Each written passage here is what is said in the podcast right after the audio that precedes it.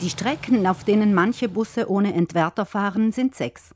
Die Linie 120 zwischen Salurn und Bozen, die 132 zwischen Kaltern und Bozen, die 133 vom Unterland nach Eppern und Kaltern, weiters die 237 von Meran nach Oberplas, die 244 vom Deutschlandsberg nach Ulten und die 246 von Meran über den Gampenpass nach Fondo. Es sind nur einzelne Busse auf diesen Strecken ohne Entwerter unterwegs und es betrifft auch nicht alle Fahrgäste, erklärt die Geschäftsführerin der Verbraucherzentrale Gunde Bauhofer. Das Ganze betrifft in der Hauptsache Südtirol-Pass-Nutzer und Euregio-Pass-Nutzer und Nutzerinnen.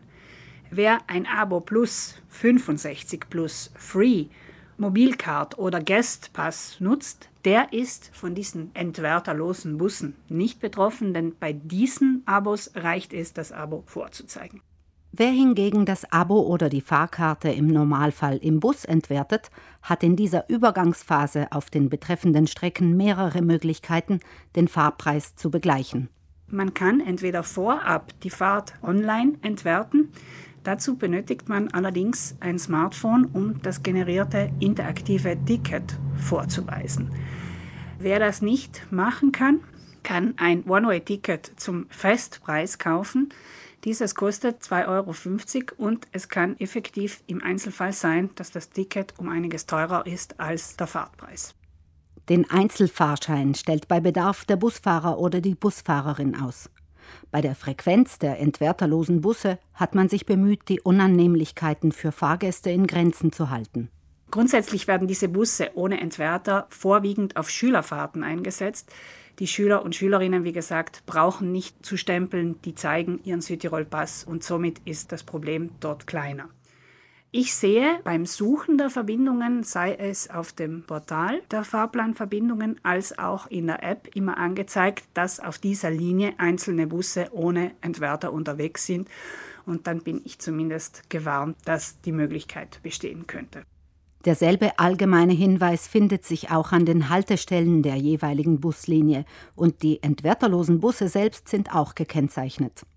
Welche einzelnen Busse ohne Entwerter unterwegs sind, scheint jedoch weder an den Haltestellen noch auf dem Fahrplanportal auf.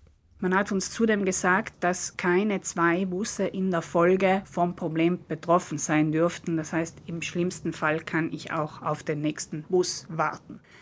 Klar ist, dass das Ganze nicht optimal ist. Es handelt sich auch um eine Übergangsphase, bis das neue Ticketsystem in Kraft ist. Das sollte im Herbst 2022 weiter sein.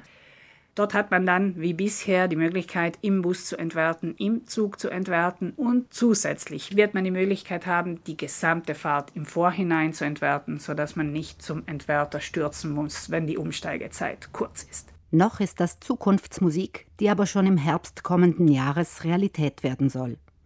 Bis dahin sollen Fahrgäste die Zeit nutzen, um ihre Erfahrungswerte einzubringen. Wenn es Schwierigkeiten gibt, konkreter Natur in dieser Übergangsphase, melden Sie das, melden Sie es den Servicezentren Infomobilität und melden Sie es gerne auch der Verbraucherzentrale Südtirol, damit wir der Sache nachgehen können. Das Südtirol Mobil Servicezentrum erreichen Sie telefonisch oder per E-Mail, genauso wie die Verbraucherzentrale Südtirol. Die Kontakte finden Sie auch in der Rai Südtirol Mediathek im Begleittext zu diesem Beitrag.